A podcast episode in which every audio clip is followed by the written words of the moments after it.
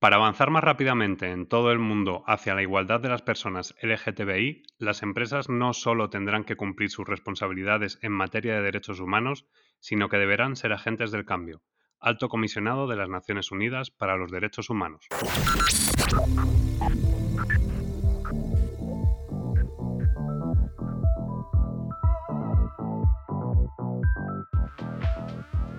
Pasión y talento con Gabriel Gómez.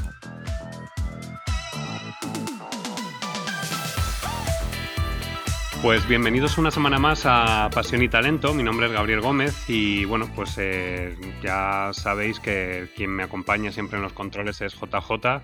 Y nada, hoy me apetece compartir con vosotros un programa especial. Especial porque bueno, estamos en el mes del orgullo gay y bueno, pues en este caso Pasión y Talento, como ya sabéis, eh, pues es un programa comprometido con todos y con todas.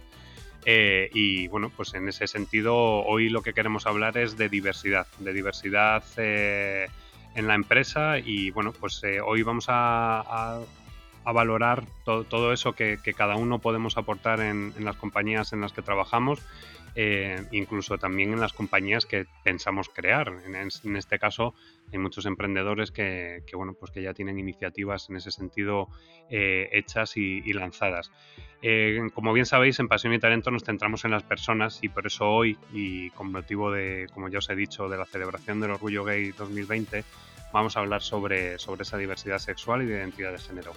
Eh, para abordarla de una forma estratégica, eh, bueno, pues se deben llevar políticas que vayan más allá de la simple agregación de acciones tácticas desconectadas eh, y, tienen que ir alineadas un poco con los valores y, la misión de, cada compañía. No me quiero enrollar mucho, así que si os parece, vamos a dar la bienvenida a Juan Ruiz de los Paños. ¿Cómo estás, Juan? Hola, muy buenas, ¿qué tal? Muy bien, muy muy contento de participar en este programa, hoy especialmente sobre todo. Genial. Y también tenemos a Karim por ahí. ¿Cómo estás, Karim? ¿Qué tal? ¿Cómo estás, Gabriel? Pues mira, estoy muy contento porque porque hacer humor de esto es, un, es todo un reto, es complicadísimo. Bueno, pues, pues eh, ya sabes que nosotros te ponemos todo tipo de retos y, además tú los aceptas, o sea que nosotros encantados.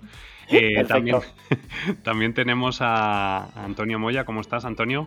Muy buenas tardes, Gaby, muy bien, muy contento de estar con, con todo el equipo que estamos hoy aquí. Genial.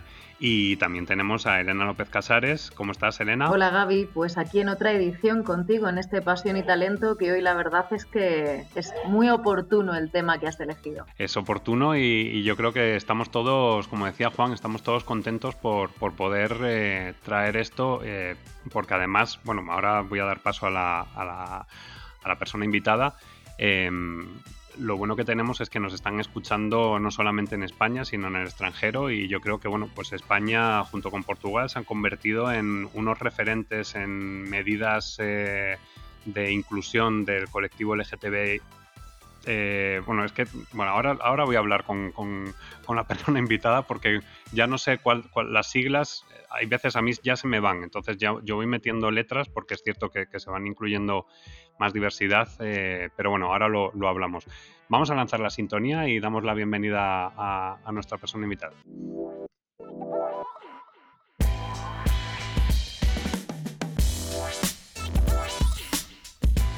La entrevista.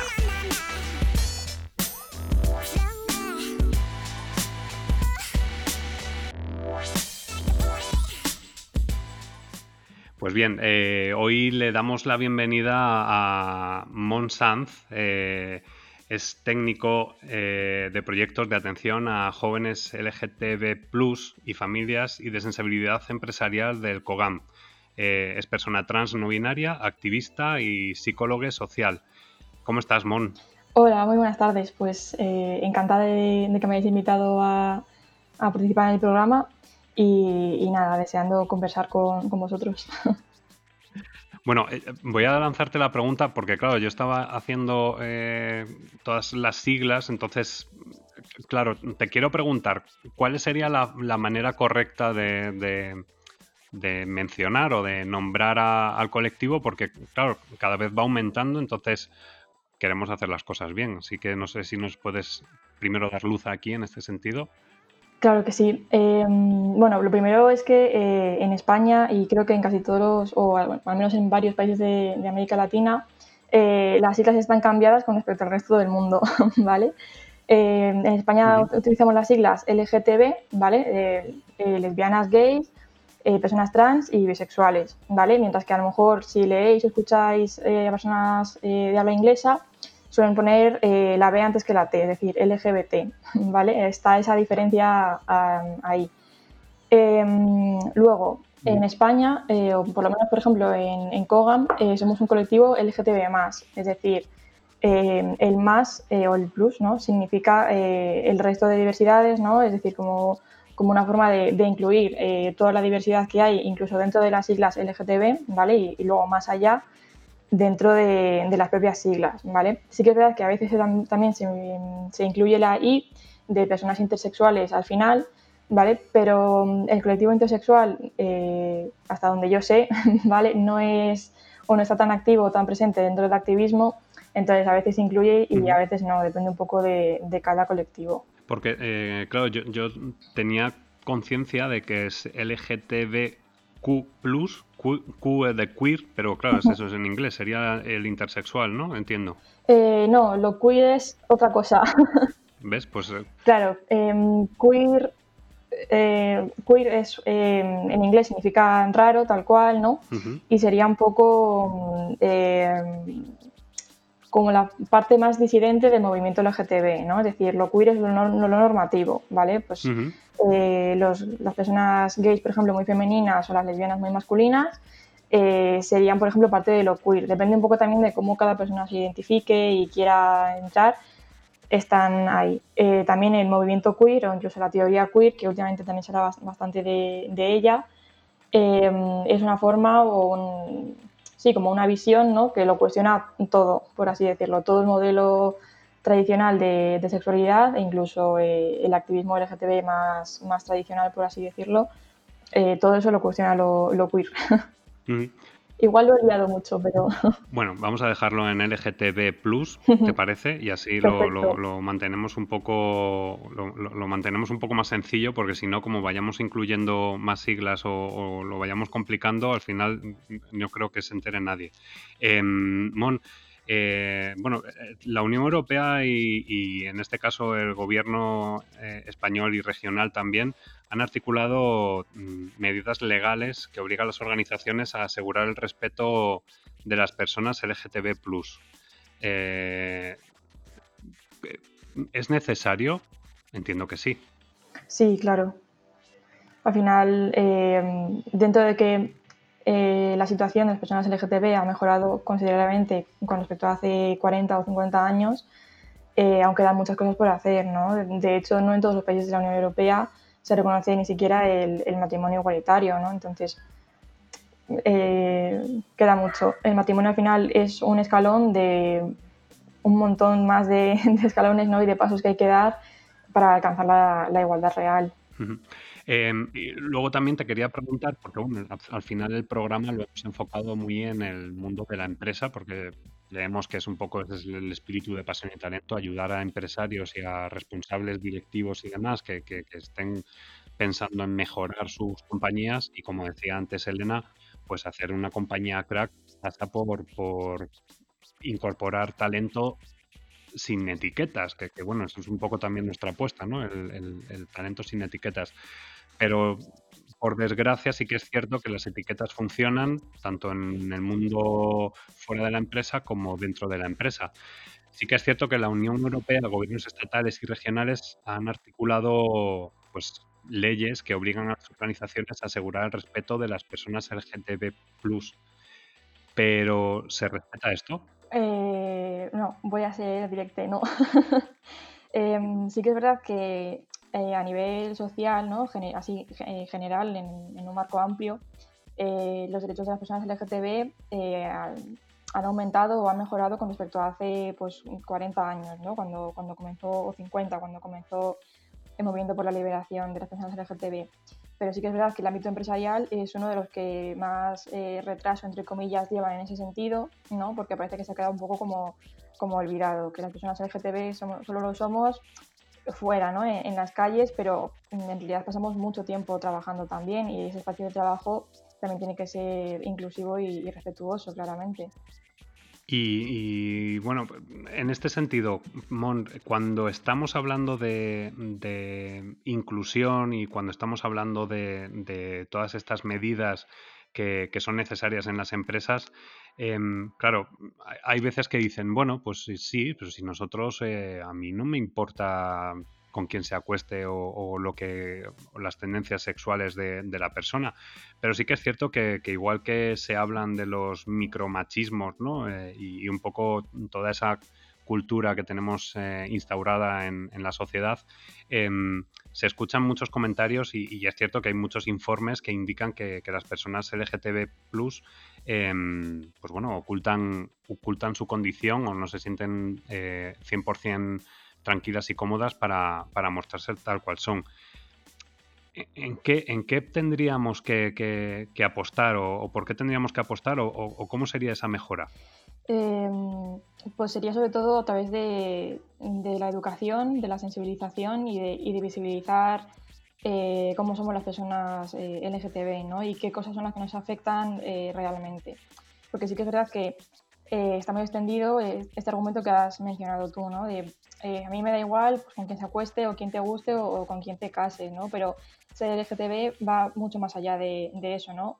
Este tipo de argumentos es lo que en, sociología se llama homofobia, liberal, ¿vale? Es decir, este, también en algunas campañas del año pasado lo llamaron síndrome del pero, es decir, sí, a mí me da igual con quién te acuestes, pero eh, no lo muestres en público, ¿no? ¿no? te des la mano con tu pareja o porque, porque, se tiene que llamar matrimonio, por ejemplo, ¿no? que son argumentos eh, recurrentes que van saliendo cada cierto tiempo.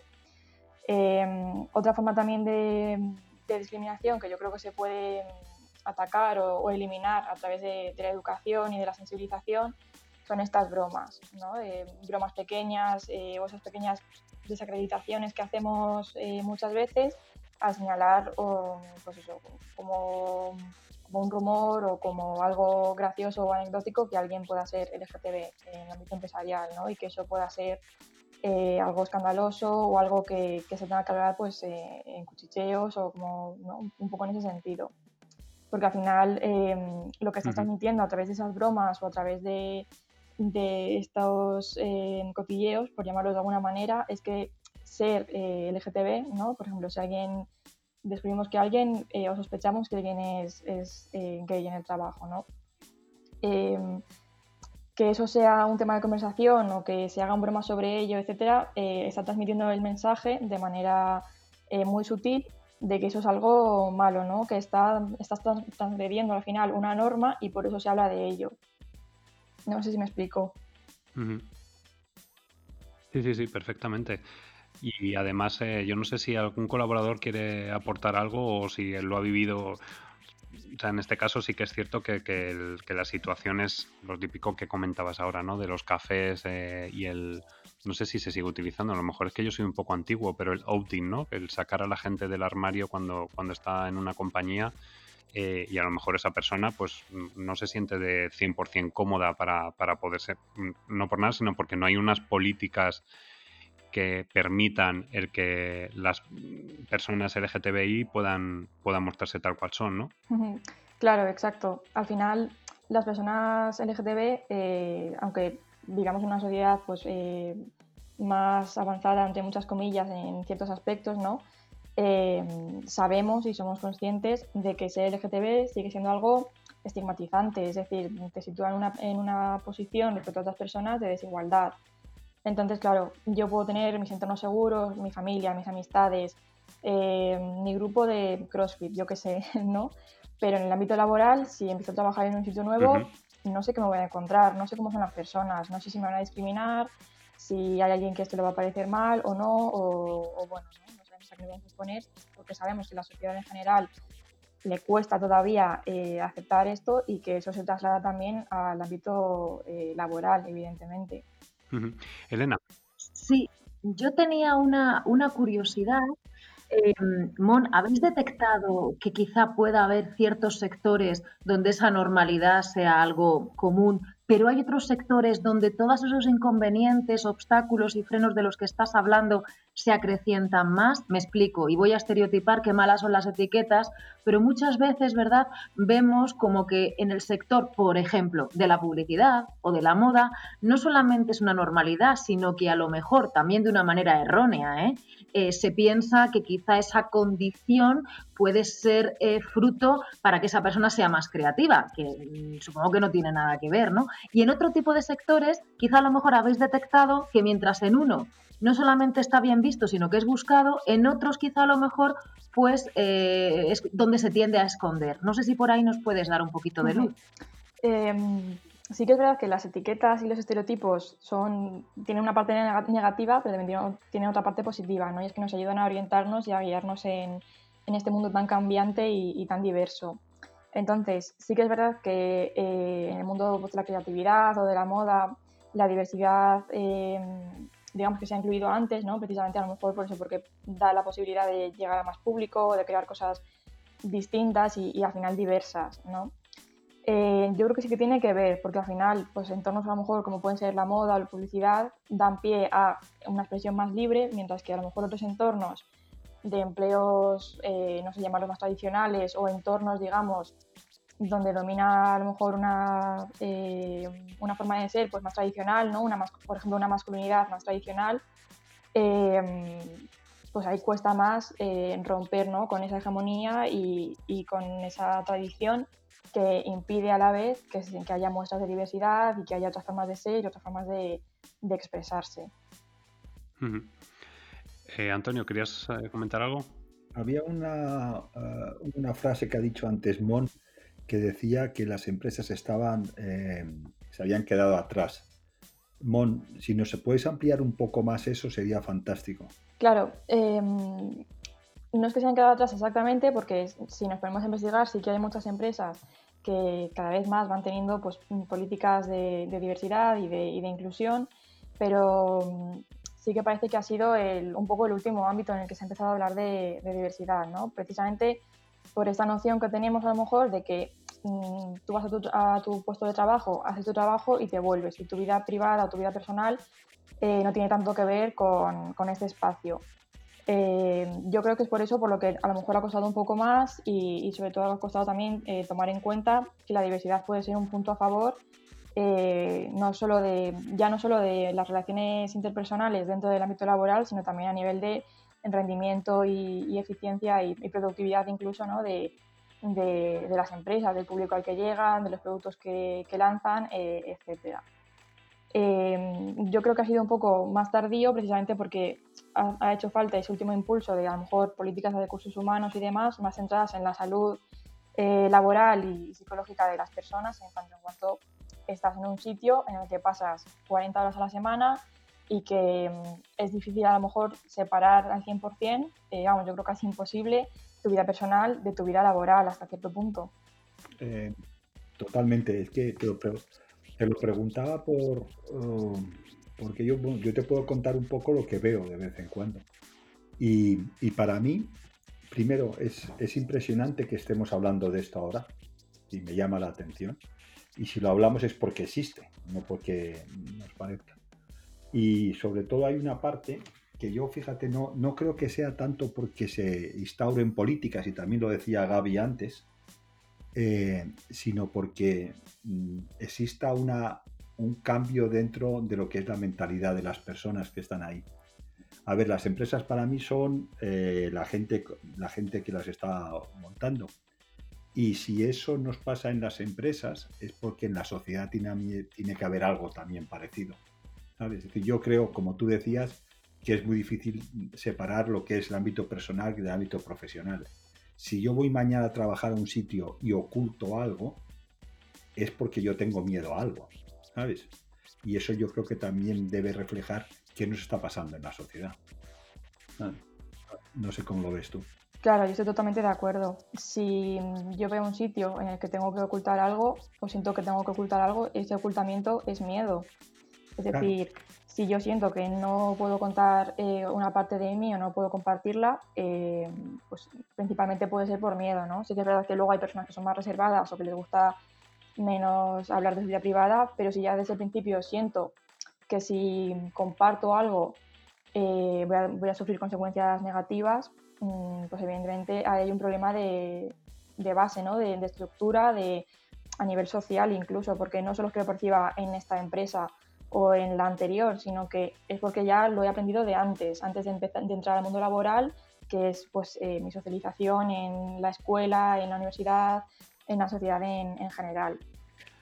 Eh, Juan, que te veo muy callado. No sé si quieres. No, simplemente estoy, estoy un poco anonadado por todo lo que cuenta Mon, ¿no? Por ver un poco también esa, esa realidad de la, que nos, de la que nos habla y de ver también cómo, cómo Elena y Antonio también van tejiendo un poco esa otra realidad que también ellos están viviendo, ¿no? Desde, desde su acompañamiento a las empresas. La verdad que, que, mi más sincera enhorabuena por lo que nos estás contando, Mon, porque, porque ahora mismo es que no tengo palabras, simplemente estoy asombrado de escucharte y, la verdad que lo agradezco mucho. Elena, eh, ¿querías hablar? Sí, yo quería también aportar algo. Fijaos que estamos en un momento en el que, bueno, las organizaciones son absolutamente conscientes, no digo que lo estén practicando, pero son plenamente conscientes del momento en el que estamos viviendo y de que si queremos innovar, avanzar y progresar en esta era tan convulsa, todas las compañías deben trabajar para ser centros de equilibrio mental y emocional de sus profesionales, porque como muy bien ha dicho Antonio, una empresa eh, no es ni más ni menos que sus profesionales, más más que menos, ¿no? Entonces, también es verdad que cada vez hay más compañías y esto de cada vez suena a veces como un poco ¿no? estereotipado. No tengo datos, lo siento, me gustaría haberlos aportado y los está buscando, pero que están incorporando en sus estrategias precisamente todo esto que Mon está reivindicando, que quizá, claro, evidentemente hay que ir por delante desde el punto de vista teórico y desde el punto de vista conceptual, pero es verdad que ya hay bastantes iniciativas debido a ese cambio conceptual de la empresa. No es únicamente un agente cuya principal función sea eh, obtener un beneficio económico, sino que además todas las empresas somos centros de desarrollo humano y como tales tenemos que velar por el equilibrio mental y emocional de todas las personas que colaboran con nosotros. ¿no? Entonces, en ese sentido, yo creo que ya hay compañías que están muy concienciadas con este tema. Déjame que te, meta un poco la cuña de, empresas. Vamos a, vamos a hablar de empresas que, son en este caso que están comprometidas con la diversidad. Eh, pues son empresas que, no son pequeñas, son empresas como Adidas, como Altadis, como Banco Santander, como el Corte Inglés, como Ernest Young, Telefónica, Uria Menéndez, BNP Paribas, Fujitsu, Ilunion, WeThink, Inditex, IBM, LAS, eh, Grupo Renault, TAP Portugal. Eh, hablábamos también del tema de la cultura, o sea, de la educación. Eh, está la Universidad Complutense, la Universidad de Málaga, la Universidad Miguel Hernández, la de Valladolid, la de Zaragoza. y bueno, también tenemos a Procter Gamble, a Accenture, a AXA, a British Telecom, al Instituto de Empresa, eh, Vodafone, Fomento Construcciones y Contratas. Y, bueno, pues eh, yo sinceramente creo que, en, ese, en ese sentido, y probablemente ahora eh, Mon nos, va a contar alguna empresa más, que, yo creo que es, es bonito que, podamos decir que todas estas empresas que tienen presencia nacional em, pues están, están tomando medidas, ¿no? Mon, ¿nos puedes contar alguna, alguna otra? Hmm, sí, pues por ejemplo, eh, este, estos meses se han puesto también en contacto conmigo eh, empresas como Idealista y Airbus, por ejemplo. ¿vale? Eh, también tengo contacto con BMC, una consultora pequeñita.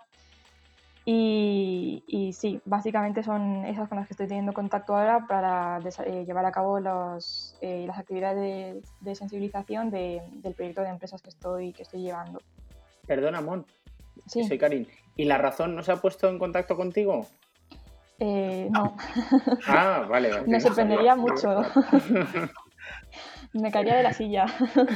Oye, ¿te imaginas? Karin, está buscando, está buscando patrocinador, ¿no? Exactamente. Bueno, es que yo me puedo cargar a, todos, menos a Coca-Cola, que Gabriel se ha empeñado, pero el resto yo me podría cargar a todos. Gracias, Karim. Veo que lo has pillado. No, ¿sabes qué pasa? Mirar, yo una cosa muy breve. Yo cuando grababa monólogos en televisión, cuando yo quería repetir un monólogo, no tenía nada más que cagarme en Telefónica. Decirme, ¿qué hago en Telefónica? O en Coca-Cola. Entonces decían, corten porque no te puedes meter con ningún patrocinador en la tele. Sí. Esto, esto- y, y- es una cosa muy curiosa, es un truco que yo aprendí, es decir, oye, cuando quieras grabar algo que no ha quedado bien, pues nada. a- a- Ah, te- te- vale, vale, Claro, te- te- vale, vale, te- que no te había entendido. Pensaba que era para que no te llamasen. No, Vale, no, vale, claro, si tú estás grabando y tienes que repetir algo, tú te cagas en Telefónica o en el BBVA o en quien sea, y entonces- o en. Zara, y entonces y corten, ¿sabes? Vale, estás, estás allanando, estás allanando el terreno para, para los patrocinadores. ¿no? Exactamente, que- exactamente, vale, exactamente. Llevamos Gracias, últimamente una Nada, estela no de programas para los patrocinadores que no remontamos, ¿eh, chicos? Ya os lo digo, desde, desde aquí. Eh, ¿Querías hablar tú, Juan?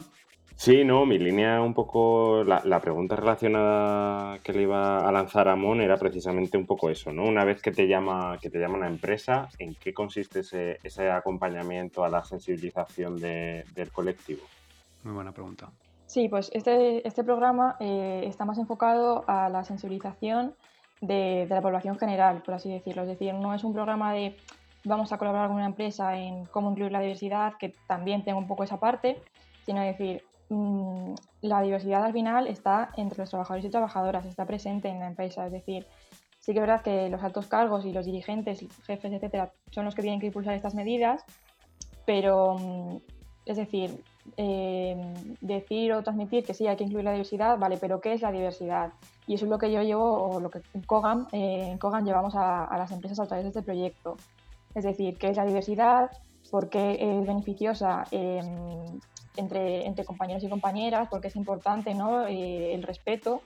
Y, un poco esa visión de, de- que al final, si todos y todas podemos encontrarnos bien donde trabajamos y compartir quiénes somos, damos lo mejor de, nosotros mismos. Em, eh, luego te, te preguntaremos algunas medidas concretas eh, para que nos cuentes. Bueno, yo he recopilado algunas en- que están llevando ahora mismo las compañías, pero luego te preguntaremos. Juan, ¿querías comentar algo? Sí, un poco tam- es que es que me pica muchísimo la curiosidad de, de si Mon habéis llegado a, a alguna empresa y os habéis encontrado con una fuerte resistencia a, a este tipo de sensibilización. O sea, por ver cómo habéis abordado esa situación. Pues eh, de momento no nos hemos encontrado con, con ninguna situación difícil. También es verdad que debido al coronavirus, eh, todo el programa se- no es que se parase, pero al final, eh, digamos que pues, eh, durante abril lo único que hemos podido hacer ha sido mantener el contacto y luego ya a partir de mayo o junio empezar a programar actividades. ¿vale? Entonces no nos hemos encontrado con mucha resistencia, principalmente porque la- las empresas a las que llegamos y las que se ponen en contacto también con Kogam suelen ser personas que están interesadas. Ujú. Es decir, pueden tener más o menos conocimiento o más o menos estrategias ya diseñadas, pero les interesa el tema. Entonces, de momento no he encontrado resistencia. A lo mejor en unos meses eh, sí, ¿no? Sí que es verdad que una de las empresas con las que estamos trabajando eh, tenían otras, otras eh, políticas o campañas de diversidad puestas en marcha, pero no sobre lo, lo LGTB. Entonces ahí sí que estaban un poco más, más perdidas, pero lo pusimos en marcha y dentro de un par de semanas tenemos la primera actividad. Karim, ¿querías comentar? Bueno, yo quería comentar una, una cosa, a ver qué os parece.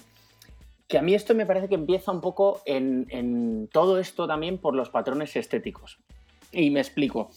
Esto que había dicho antes de la razón, a mí me, llamó mucho la atención un amigo mío que me contó una vez que le, ficharon para llevar la, mm, la, la fundación de una gran empresa y entonces llevaba el país en la mano, ¿no? el periódico El País. Y entonces le dijo un trabajador, oye, mejor este periódico que no te lo vean por aquí, ¿no? Claro, esto que es una cosa que nos puede parecer un poco extraña, en muchas empresas esto está más instaurado de lo que, de lo que parece. Y cuando digo el tema del país es, oye, córtate el pelo, no lleves un pendiente al trabajo, eh, no lleves tatuajes. Por ejemplo, eh, mi mujer que trabaja en, en una compañía aérea, es TCP, me salía todo el rato THC digo, ¿en qué estaría yo pensando? no? Es, es TCP y entonces tienen unas, eh, unas normas de, no sé cómo se llama, de como de, de decoro, ¿no? De estética, que son, sí, pues el pelo no puede pasar de los hombros, tiene que estar en coleta, los chicos no pueden llevar el, pues pendientes, en fin, todo este. Entonces, para mí, aquí es donde empieza todo, ¿no? Y fíjate que mi mujer, los dos mejores amigos de mi mujer, bueno, son gays, los dos mejores amigos. Y el otro día yo me compré unas gafas. Y me dijo, ay, me encanta, pero es que esas gafas son de chica. Entonces, fíjate, la, persona en el mundo, yo creo, que, mm, yo he conocido, que, menos pueda discriminar es mi mujer, pero tenemos eso tan metido, digamos, en, nuestro lenguaje, que para mí por ahí empieza todo, ¿no? Que nos suene raro el, pues cómo va vestido uno. Mira, esto que llevas de chica, esto es de chico, esto es de tal. Vamos a disfrazarnos de chica. Eh, yo creo que ahí Mm, a mí me llama muchísimo la atención, por ejemplo, cuando en el Congreso están hablando de Pablo Iglesias, dicen el coletas, como si fuera una cosa despectiva. Oye, a mí me parece muy bien que... Sí, pero yo creo que en ese sentido es que el, español, bueno, no sé si el español, el humano, eh, nos gusta mucho poner etiquetas. Eh, por eso estaba, por eso antes lo que decía del talento sin etiquetas, porque al final eh, esos comentarios que se escuchan en, una empresa pues en una empresa o que lo haces con tus amigos cuando te estás tomando una caña y demás. Eh, ese tipo de comentarios al final son cosas que, se han instaurado yo creo que en la sociedad y en el debate habitual y, bueno, pues al final hay veces que incluso cuando haces algún comentario así, dices, no, no, pero no lo he dicho con mala intención, pero lo has dicho. O sea, y, al final es un poco el, dolor que, puedes generar en, una persona. No sé, ¿cómo, ¿qué opinas tú en esto? Sí, em, yo estoy de, acuerdo con lo que habéis comentado. Al final, los estereotipos y. Sí, los, estereotipos y estos, esta forma de prejuicios, al final, eh, los, aprendemos. O sea, no los aprendemos en, un libro de texto ni nos los enseñan en la escuela escribiéndolo en la pizarra. Es una cosa que aprendemos socialmente a través de nuestras interacciones con el resto de personas y de cómo vemos eh, que funcionan o que se relacionan otras personas de nuestro entorno. Entonces, claro, lo tenemos eh, muy interiorizado y por eso es tan difícil de, eliminar estas cosas tan sutiles, ¿no? Como esto de las gafas que has comentado, eh, de, que son de chica, ¿no? Es decir, ordenamos el mundo, que es, en cierta manera es, necesario ordenar el mundo y la diversidad y, y, todo lo que hay y los códigos que tenemos culturales, ¿no?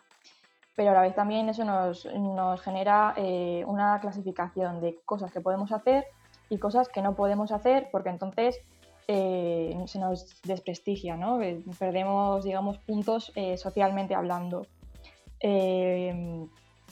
entonces, mm, los, estas clasificaciones no son útiles hasta cierto punto, pero en el momento en el que evidentemente empiezan a ser ¿no? A, coartar nuestra libertad, a, si yo me quiero comprar, claro, si yo me quiero comprar esas gafas, ¿por qué no voy a poder hacerlo? Porque no, no me las puedo poner, ¿no? Y el hecho de ser LGTB o de tener mucho contacto con la diversidad no nos, no nos quita, ¿no? De, de en algún momento manifestar o reproducir eh, estas formas de discriminación porque las hemos interiorizado. Es decir, eh, el machismo, la LGTB-fobia, el racismo, el capacitismo, todo lo hemos interiorizado porque hay una forma correcta de, ser, ¿no? de un ideal más o menos al que tendríamos que, aspirar, una forma que, pues eso, ¿no? un poco colación también de lo del coletas que habéis comentado, hay una forma correcta de ser y una forma que no está bien, ¿no? Y esa es eh, señalada, menospreciada y casi criminalizada en algunas ocasiones, ¿no? Respecto incluso también a lo LGTB. Eh, Antonio. Sí, em, yo hay una, una, pregunta que te quería hacer eh, Mon, cuando vais a, una empresa con un plan de sensibilización, em, ¿qué apoyo tenéis de la dirección? ¿Qué hace la dirección? Pues eh, no lo tengo muy claro porque yo me, coordino sobre todo con recursos humanos, entonces sí que sé que recursos humanos se coordina con dirección pues para aprobar este tipo de, iniciativas y de em, estrategias de, inclusión de la diversidad, pero yo no he tenido contacto todavía con nadie, de, ningún directivo o directiva, por, así decirlo. Entonces sí que sé que al final son quienes tienen que, dar el visto bueno y, de donde también nacen estas iniciativas en muchas, en muchas ocasiones, ¿no? o por lo menos eh, nace la puesta en marcha, por así decirlo, ¿no? de una propuesta que pueden hacer eh, un grupo de, de, estudio, de mapeo de un poco de qué es necesario pero no he tenido contacto directo, entonces no sabría muy bien eh, decirte qué hacen.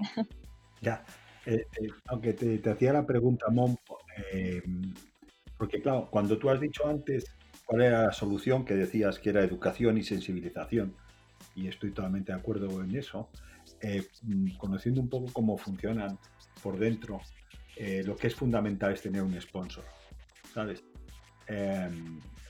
Te lo digo de una forma, porque muchas veces lo que nos pasa es eh, que vamos a hablar a los que ya están convencidos, por decirlo de alguna forma. ¿sabes? Mientras que lo que es importante, o por lo menos mi percepción, es que eh, los managers estén también en esto. Y no tanto que hagan una declaración, que eso es fácil, ¿sabes? O que instaure, lo decía Gaby antes, o que haga una política, sino si estamos hablando de cultura de una empresa, es al final lo que la cultura es lo que el jefe, eh, pues como lo que el jefe refleja cuando está gestionando. Entonces, ¿de qué, de qué forma podríais involucrar a la dirección en, estos programas? Yo creo que sería un paso eh, fantástico para poder eh, normalizar o, llevar al, día a día todo esto que, que estamos hablando. Sí, yo, creo que sería el, punto clave, ¿no? Que no solamente sensibilizar a, em, a los trabajadores y trabajadoras de, digamos, eh, rasos, por así llamarlo, no sé muy bien cómo, cuál es el término correcto, ¿no? Pues no discrimines, Mon, no pues discrimines a los trabajadores rasos, por favor. A ver si tenemos que añadir la R en LGTBIQ R, Sí, claro. sí, no solamente sería, pues eso, en, plantilla general, ¿no? Los empleaduchos, dile, dilo, dilo, dilo, los empleaduchos. ¿eh? Claro, em, sí, no solamente sería incluirlo eh, a ese nivel, sino a niveles más altos, ¿no? Eh, llegar a, todas las personas de la empresa. Yo creo que se podría conseguir, pues eso, ¿no? si damos sensibilización a, este, a un grupo de personas y, a mi charla, por ejemplo, no solamente vienen eh, los trabajadores y trabajadoras, sino vienen también puestos directivos, eh, recursos humanos, etcétera, pues a lo mejor la rueda empieza, empieza a girar. Yo, te digo, eh, esto al final es un tema cultural. tú lo has dicho antes y viene, y lo ha dicho Karim con el tema de, los estereotipos y demás. El mismo día que tengas enfrente a tres o cuatro managers o tres o cuatro directivos sentados ahí hablando y que sean ellos mismos los que, que hablen, que comenten las cosas como tú, eh, por mi experiencia, eso es cuando los cambios empiezan a poner a funcionar. Eh, mientras tanto, si no, lo que, como lo has llamado antes, que me ha encantado, ah, lo ha llamado homofobia liberal. ¿Sabes? Eh, puede ser mucho postureo. Y si quitamos el postureo es lo, mejor para que una cosa pueda trascender y entrar en una organización. Eh, Elena, ¿querías comentar? Eh, sí, em, quería simplemente abrir un poquito la veda y decir ahora una cosa, me ha venido muy bien esta conversación que habéis tenido, Antonio y Mon, para poder complementar. Hablabais, ¿no?, de los estereotipos. Fijaos, ¿no? Cuando hablamos de diversidad, bueno, yo sé que el programa lo tenemos muy enfocado hacia la diversidad LGTB, pero la diversidad también tiene que ver con la edad. ¿Y cuánto se ha podido discriminar también en la empresa debido a que se ha considerado que rebasar una determinada franja de edad era, bueno, pues considerado como que ya estabas más fuera del mercado que dentro. Para mí la diversidad es respeto, integración y complementariedad. Y yo creo, creo, ya sabes que soy muy empírica y muy práctica en mis planteamientos, que todas estas cuestiones son geniales desde el punto de vista conceptual, la teoría tiene que ser un colchón ¿no? que nos ayude a que no nos caigamos en vacío, pero que habría que tener análisis y estudios de datos y de hechos. Hay una cuestión que está clara, y es que todas las empresas que trabajen con la diversidad en sus planes estratégicos, diversidad de eh, sexo, diversidad etnocultural, diversidad de edad, diversidad de todo tipo, tienen una serie de eh, mm, privilegios con respecto a otras empresas. Una de ellas es que van a ser capaces de integrar diferentes perspectivas y al hacer esto van a poder minimizar los conflictos y los problemas internos y externos. Otra cuestión es que van a aumentar su capacidad empática al tener distintas versiones visiones, perdón. Otra es que van a poder aumentar también sus códigos de comunicación. Se sabe perfectamente, y aquí hay estudios que demuestran que cuando un profesional se identifica con el segmento de público al cual se dirige, por ejemplo, la oferta de una empresa, tiene hasta un 152% de eficiencia en su desempeño superior que si no estuviera, atención que los datos son muy interesantes, que si no estuviera eh, reflejado en ellos. Y por supuesto van a tener mayor capacidad de llegada a distintos públicos fomentando el pensamiento creativo y circular. Esto, que es cierto, le falta el apoyo de los datos. Entonces, en el momento, y esto es un poco también que seguro que Mon lo maneja y lo tiene, pero en el momento en el que tengáis datos, el, el dato eh, es algo que se puede contrastar fácilmente y es incuestionable. Ahí es donde se verá la aplicabilidad y la necesidad de que esto se convierta en una realidad. Bueno, yo no sé tú, pero, pero yo aquí veo gente potencial para que lo podáis incorporar y hacer las formaciones con vosotros. Totalmente. Estás viendo que patrocinadores no vamos a conseguir, pero, pero tenemos unos colaboradores. Pero voluntariado para los talleres, vamos. ya ves. Karim, ¿qué querías comentar? No, que hay que añadir eh, dos letras más, la R de rasos y la V de viejos, según lo que nos ha dicho Elena, nos vamos a quedar sin letras en el abecedario eh, para este movimiento. Y luego estoy muy de acuerdo con Antonio, porque claro, Antonio, como es buen coach, los cambios se hacen de arriba abajo, de abajo arriba, ¿no? Y a veces, por desgracia, los más efectivos son de arriba abajo. Claro, imagínate que, por ejemplo, Amancio Ortega sale en televisión con una bata de guatiné de, de, ¿eh? de, Zara y con unos megatacones, ¿vale? Y, le dice al rey, ¿qué pasa, maricón?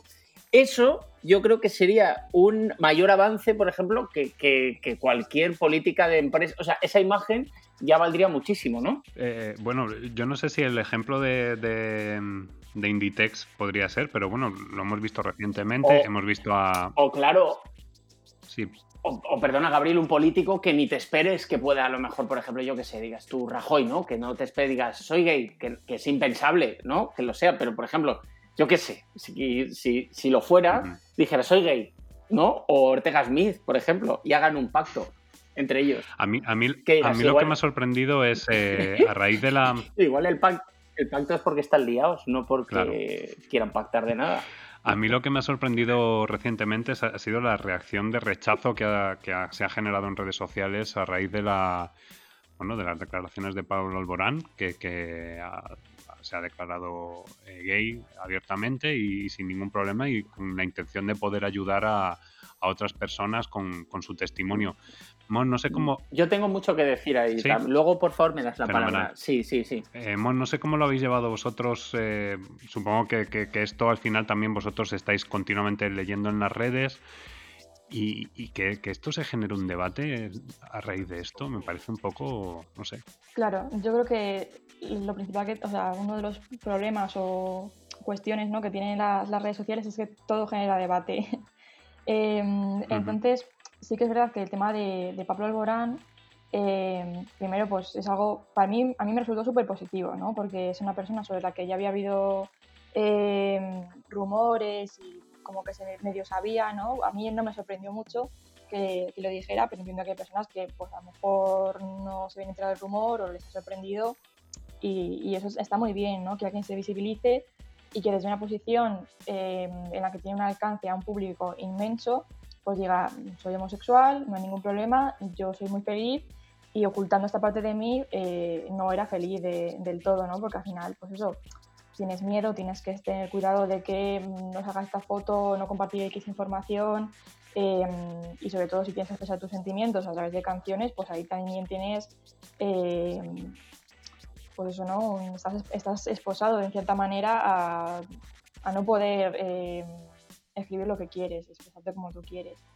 Ahora bien, la parte del debate, eh, yo entiendo que, mm, que nace un poco también de, de, esa, mm, de esa desconfianza ¿no? que también tenemos muchas veces el colectivo LGTB hacia personas que tienen mucho público o que son famosas, ¿no? de que salen del armario y es como, vale, pero toda la atención recae sobre estas personas que realmente, eh, o que digamos que, que no, han, hecho activismo y que parece que ahora eh, son los más activistas por, por, salir del armario o por, por reivindicar, ¿no? Y que se genera un poco esa desconfianza y esa tensión. Eso lo entiendo, porque al final las personas que sí que han sido muy visibles o que incluso no han podido ocultar eh, o no han podido invisibilizarse, ¿no? Pues personas que tienen mucha pluma, personas trans, Em, etcétera, es más difícil ocultarse. Entonces, estamos más expuestas constantemente a la discriminación. Entonces, que una persona que tiene cierto privilegio eh, lo diga, pues entiendo que genere ese, ese recelo. No sé si me estoy explicando bien.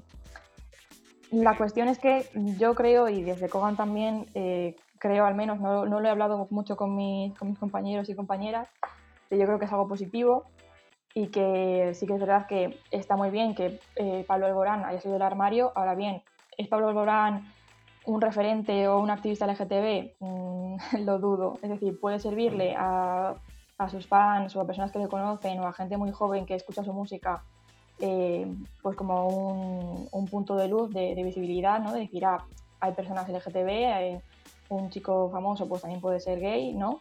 Y no tiene nada de malo. Ahora bien, para el colectivo LGTB pues no es un icono, no es un ídolo, o por lo menos de momento no lo es. A lo mejor de aquí a unos años eh, se convierte en todo un referente porque se convierte en un activista y va por todas, pero no lo podemos saber Sí, un poco, un poco mi comentario va en relación a lo que dice Mon, ¿no? O sea, no por, no por ser mal pensados y muchísimo menos eh, comentarlo en este foro, pero, pero cuánto, cuánto de realidad hay en el caso de Pablo Alborán y cuánto de marketing hay, ¿no? O sea, por, por también pensar un poco precisamente en lo que dice Mon, ¿no? Por ese histórico de, oye, eh, Pablo Alborán ha sido un referente para el colectivo, ahora de pronto es el momento de abrir la veda y, compartir su condición con el resto del mundo y a partir de ahí qué sucede, ¿no? Puede vender más discos, puede llegar a otro público al que no llegaba por, tener ese perfil o, ser ese producto tan bien categorizado, valga la redundancia, no hablando de etiquetas. No sé, yo creo que... Pues, pues mm, a mí me vais a perdonar, pero si, si una persona por, por, un, por vender más discos eh, ha tomado una decisión así, que, vamos, que es una decisión personal, o sea, que es una tal, pues, vamos, que me, que, me paren, que me tiro, ¿sabes? O sea, es decir, yo sinceramente, es que me parecería tan, tan frío, o sea, no sé, es que no, no, no entra dentro de mi, de mi de mi conexión neuronal. Entonces, no me lo puedo imaginar que una persona pueda tomar una decisión así o sea, a lo mejor es que yo soy muy buen pensado y estoy en el mundo, en los mundos de Yuppie, pero sinceramente, si alguien ha tomado una decisión en algún momento así, con la, no sé, es que ahora me están viniendo gente, eh, no es por, relacionar Pablo Alborán con Ricky Martin, que sí, pero, pero en el momento en el que Ricky Martin también, eh, pues, se, no sé, pues reconoció su homosexualidad, pues a mí sinceramente... Mm, que no, no, sé, es que a lo mejor va a sonar muy brusco, pero es que me da igual, o sea, es su vida, ¿sabes? Y, no es, o sea, no creo que, que, tenga que ser yo una persona que, que, tenga que juzgar la decisión de una persona por, por, decidir o dar un paso que, para él o para ella es importante. Es que me parece, de verdad, o sea, mm, no sé, yo, yo tengo también otros referentes en, la televisión, por ejemplo, Ellen DeGeneres, eh, o DeGeneres, si, si lo queremos decir bien, em, pues cuando, cuando todo su, su, serie, cuando salió y demás, que, que sufrió incluso pues en un momento dado represión, entre comillas represión, y eh, por parte de, Disney, que era la, productora en su momento de la serie y demás, pues sinceramente es que mm, es que al final no, entiendo, no, no, puedo llegar a entender que, o sea, es una decisión tuya, adelante, y, y bueno, pues si encima puedes ayudar, que es un poco yo creo que lo que ha hecho, en este caso, eh, Pablo Alborán, pero si lo han hecho con la intención de vender o abrir el abanico de poder vender más discos y tal y cual, me parecería tan retorcido que es que ni, mm, no sé, no, no, no, no me, no lo concibo. Juan, ¿qué quieres comentar? No, para mí, para mí la, o sea, no es que sea mi opinión, ¿no? Sino que simplemente yo creo que también para abrir un poco este debate, e, el tener un poco también en perspectiva y, ponerme el gorro de coach y, y, empatizar con esa gente que está generando esa discusión, por ver qué les está pasando por la cabeza para, para, que, para mm. que hagan esa, e, esas críticas ¿no? hacia, hacia su persona y por el acto que ha, que ha realizado esta semana. O sea, simplemente lo, lo pongo sobre la mesa porque también creo que, que teniendo a Mona aquí, yo creo que también es, interesante el, el, ver cuál es la visión también de estos colectivos que están ayudando a sensibilizar a la población. Sí, es un poco lo que mm, lo que decís también estoy muy de acuerdo, ¿no? Creo que sería muy retorcido el, hacerlo únicamente por, puro marketing, ¿no? Es decir, si Pablo Alborán no fuera Pablo Alborán y fuera una empresa eh, pues súper grande, ¿no? Que se hace un lavado de cara, eh, lo que se llama pinkwashing, pues se podría entender, ¿no? O sea, el pinkwashing es cuando se hace un lavado de cara, pero luego no tienen realmente ni políticas eh, de inclusión, ni de diversidad, ni nada, ¿no? Pero claro, Pablo Alborán es una persona que o sea, no conozco casi nada de él, más allá de, cuando se hizo, se hizo, famoso, y cuando se hizo famoso, pues yo tendría unos 15 años. y, mm, y claro, todo su público eran mis compañeras de, de, clase, ¿no? Un público gente joven, mayoritariamente chicas, etcétera, etcétera. Entonces, claro, a lo mejor él, y, igual que otras personas LGTB, ¿no? Tuvo miedo de, de, decirlo por las consecuencias que eso pudiera tener, tanto a nivel personal como a nivel profesional, ¿no? Como bien habéis comentado, el, el ejemplo de, de Ellen DeGeneres, ¿no? Que salió del armario y, y, casi que perdió su carrera profesional uh -huh. durante un tiempo, si, sí, sí. si, estoy bien informada sobre, sobre ello, ¿no? De hecho, sufrió, sufrió una depresión, o sea, que, que, que, estuvo durante bastante tiempo desaparecida por, porque, mm, pues bueno, pues ese paso que dio, que lo hizo en la serie de manera, bueno, y a raíz de eso, pues fue portada en muchas revistas y demás, le vino grande, es decir, es, es, fue como un tsunami que, que, que, bueno, pues la comió y, y, bueno, pues lo tuvo ahí, lo tuvo que gestionar de la mejor manera. Claro, exacto. Es un poco también lo que veo, como también atiendo a, a, jóvenes LGTB y a sus familias, ¿no? Es algo que también veo en, a menos escala, evidentemente, pero también veo reflejado en estas personas tan jóvenes, ¿no? Es decir, sí, vivimos una sociedad que cada vez va más, avanzan, más avanzada y que va consiguiendo una serie de, de, igualdad de derechos, ¿no? Y respecto al colectivo LGTB, pero siguen teniendo miedo, porque todo el mundo conoce a alguien que salió del armario y le pasa algo negativo, o cree que su familia le va a retirar el cariño y la palabra y el contacto por ser así, porque lo han visto en una película o conocen un caso que, o pues han investigado y han visto lo que le pasó a Ellen DeGeneres, por ejemplo, ¿no? Entonces, claro, eh, salir del armario sigue siendo eh, una cuestión que pues, pues, da miedo, ¿no? Porque al final es, eh, ser, es, es, al final vulnerabilizarte o, ser vulnerable con el resto de personas de tu alrededor y decir, mira, soy así, de esta manera, que es distinta a como a lo mejor se esperaba que yo fuera y, y me da miedo que me rechaces. ¿no? Entonces, claro, imagínate decirle eso a 3 millones de personas, pues también entiendo que pueda ser difícil. Uh -huh. eh, Karim. No, que, que, digo que bienvenidos a España, ¿no? Que hagas lo que hagas, eh, siempre hay alguien que le va mal. Si lo dice porque lo dice, si no lo dice porque no lo dice. Yo, yo lo que me acuerdo de mi adolescencia, por ejemplo, es cuando lo dijo George Michael, que es que eso no te lo veías venir. O sea, era como, ¿en serio George Michael? ¿Sabes? Que me, acuer me acuerdo que aquello fue una conmoción. Entonces yo creo que Pablo Alborán lo que tendría que hacer, salir y decir, hola, soy Pablo Alborán, soy gay, pero también yo creo que lo que tendría que hacer Pablo Alborán es sentarse en, en, pues en una recepción, en un hotel o lo que sea, y entonces recibir una a una a todas las chicas que han forrado la carpeta con su cara. ¿Vale? Y decir, oye, perdona, tal, que la llame por su nombre y que les dé una carpeta nueva. No sé si ahora se forra carpeta, claro, yo. Antes yo sí forraba carpetas. Sí. carpetas, Karim, ya no sé. Ya, ya claro, llevas una pero no maquilles tus palabras, pero es, que a mí... es viejo y punto. Lo puedes decir. No, no, soy muy viejuno, pero, pero, pero yo creo que toda esta, toda esta gente, claro, que la dice que decía Mon que no conocía mucho a Pablo Alborán, si lo conoces, lo mismo que todos, de cantar y tú, y tú, y tú 27 millones de veces. Bueno, pues todas estas que han forrado mmm, con la, el careto de Pablo Alborán, yo creo que les debo una explicación personal. Esto es como cuando un amigo mío se casa y luego se divorcia. No, ahora me devuelves el dinero, cabrón. Haberlo pensado bien. ¿Sabes lo que te quiero decir? O sea, no me vale que te. Porque el dinero que yo le he dado en la boda, ese, le, ese se le ha quedado. Claro, claro ¿sabes? Lo he disfrutado, incluso Entonces, cuando... ir de viaje y todo. No, exactamente. Entonces, si te divorcias, me vas a devolver el dinero. Pues Pablo Alborán, lo mismo, una carpeta nueva para todas para todas Es decir, que ahí, es decir, que ahí, perdona, que es que tengo, tengo que entrar al trapo porque, porque te has quitado, Karim, el gorro de coach y, y, has obviado directamente ese proceso personal y esa transición, ese camino del héroe hasta llegar a, a la confesión, ¿no? Eso, eso te lo saltas a la torera y has dicho, no, oye, devuélveme el dinero, parece, cabrón. Veo, me parece muy bien. No, pero yo no estoy hablando de Pablo Alborán, yo estoy hablando de algún amigo que se ha casado y luego se ha separado. De eso, eso, no es ningún camino del héroe. Eso es que ya se lo han fundido en el viaje de novios, ¿vale?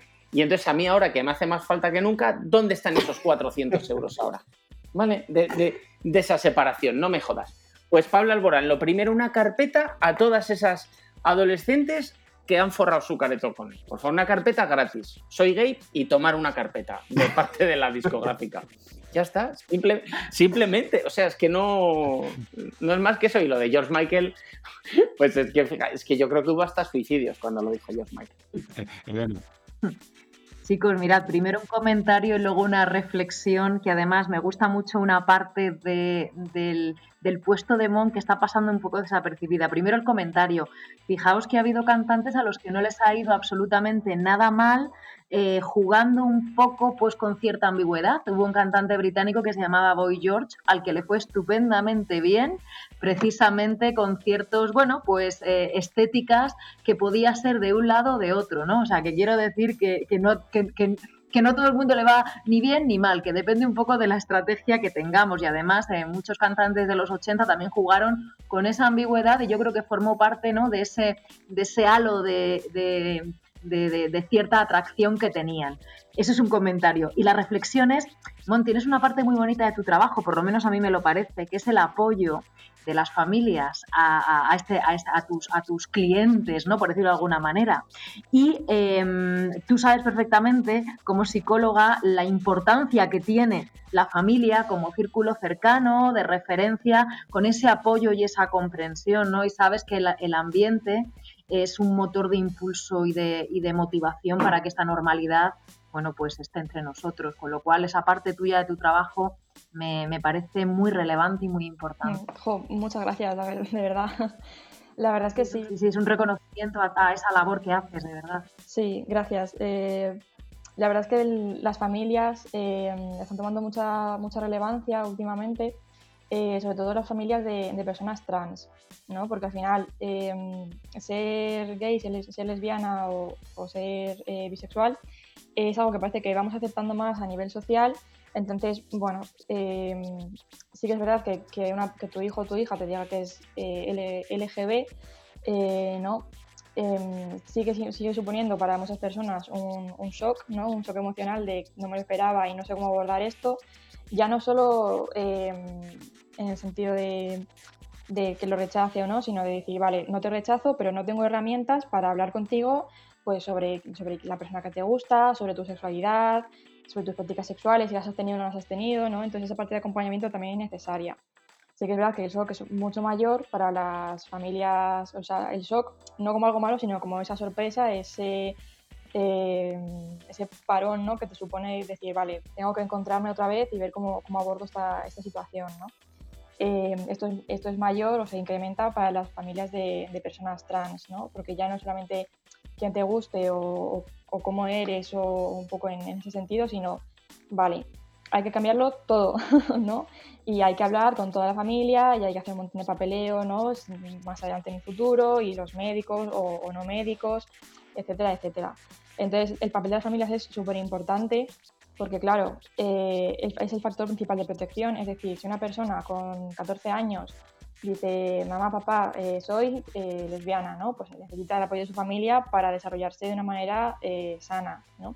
Si dice que es trans, más de lo mismo, necesita ese apoyo familiar para saber que su identidad está bien, es decir, no es un error ni es nada, nada negativo y contar con ese apoyo también de transición, no solo a la vida adulta, sino de género también, y, poder desarrollarse y poder, pues eso, ¿no? Eh, no abandonar los estudios, continuar eh, su formación profesional, universitaria o lo que sea, y, pues eso, ¿no? Ser una persona adulta, pues medianamente funcional, ¿no? Y, poder desarrollarse y, no caer tanto en, pues eso, en la exclusión social, ¿no? Que se inicia cuando hay rechazo familiar.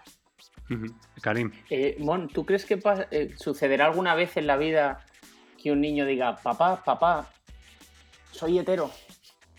Y, entonces que sus padres digan, ¿pero qué te hemos hecho? ¿Qué, te hemos hecho? ¿Qué, hemos hecho mal? Por favor. Ojalá. ¿Llegará ese momento o no? Ojalá llegue, ¿no? También un poco por el, por el chascarrillo pero mm, sí que, sí es un chiste, no me infravalores, que, es un chistazo. Es, Eso es un chistazo, no, lo infravalores, por favor, no es un chascarrillo, es un chistazo. ojalá, ojalá llegara el momento realmente ¿no? de, que estuviera todo tan, tan igualado que también hubiera que decir que, somos heterosexuales, ¿no? Decir, no, pues, pues sí, pues soy heterosexual y es algo que tengo que decir y que tengo que nombrar porque es una forma más de diversidad. Es decir, ya no es lo normativo, lo normativo es la diversidad, es lo habitual y ser heterosexual es parte de esa diversidad, que al final es, es lo que es, pero creo que falta hacer ese cambio y, y esa, digamos, asimilación de que estamos todos un poco en, en esto metidos. Fíjate, fíjate, Mon, para mí lo maravilloso sería que no tengas que decir nada. ¿Sabes? Que no. Hombre, claro. Eso sería lo maravilloso. Eh, porque lo de mm. que estemos dando tanto, lo ha dicho Gaby antes, que estemos dando tanto bombo a muchas cosas, eh, lo que es es un síntoma de lo que hay, mm. debajo, eh, no es más. Lo que decía, yo creo que queda mucho para llegar a ese, a ese momento en el que, en el que da igual o en el que no importe que seamos de, una manera o seamos de la otra, ¿no? Porque Mm, o sea, está, está, todo estructurado, ¿no? Es decir, eh, las líneas que guían, por así decirlo, nuestra vida, el camino que tenemos que seguir, sigue estando muy interiorizado, ¿no? Entonces, desviarse de una manera o de otra sigue siendo un motivo de confesión, entre muchas comillas, ¿no? Eh, ojalá lleguemos al momento, yo no creo que lo vea, pero ojalá llegue. Em, vamos a hacer una cosa, porque llevamos ya una hora de programa, entonces eh, yo estoy encantado hablando contigo, Mon, y yo creo que el resto de colaboradores también. Eh, y bueno, pues esto es lo que tiene lo bueno de hacer un programa en directo, es que podemos hacer dos secciones, entonces vamos a hacer la versión 1, que sería un poco el pre, porque es que hay mucho, tenemos todavía mucho, nos queda la sección de Juan, nos queda la sección de Karim, y yo creo que podemos hacer un segundo programa, si os parece, en el que, bueno, pues que abordemos esto de mm, cuáles son algunas medidas que se han tomado en algunas empresas, que yo creo que en esto nos puedes iluminar bastante, Mon, ¿te parece? y, bueno, pues dar algunos consejos, si os parece. ¿Queréis? Perfecto. Sí. Vale, pues eh, vamos a lanzar entonces una sintonía que no sé, JJ, ¿qué sintonía quieres poner para este corte? O sea, porque ahora mismo me está con cara de, odio en toda mi alma. Así que bueno, pues nada, eh, lanza la sintonía si quieres, JJ, eh, y luego ya pues seguimos grabando.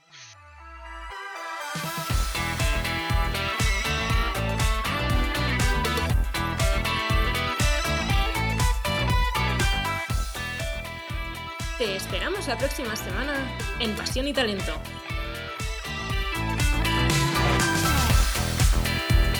Y no olvides que estamos en Spotify, Apple Podcast, Google Podcast y SoundCloud.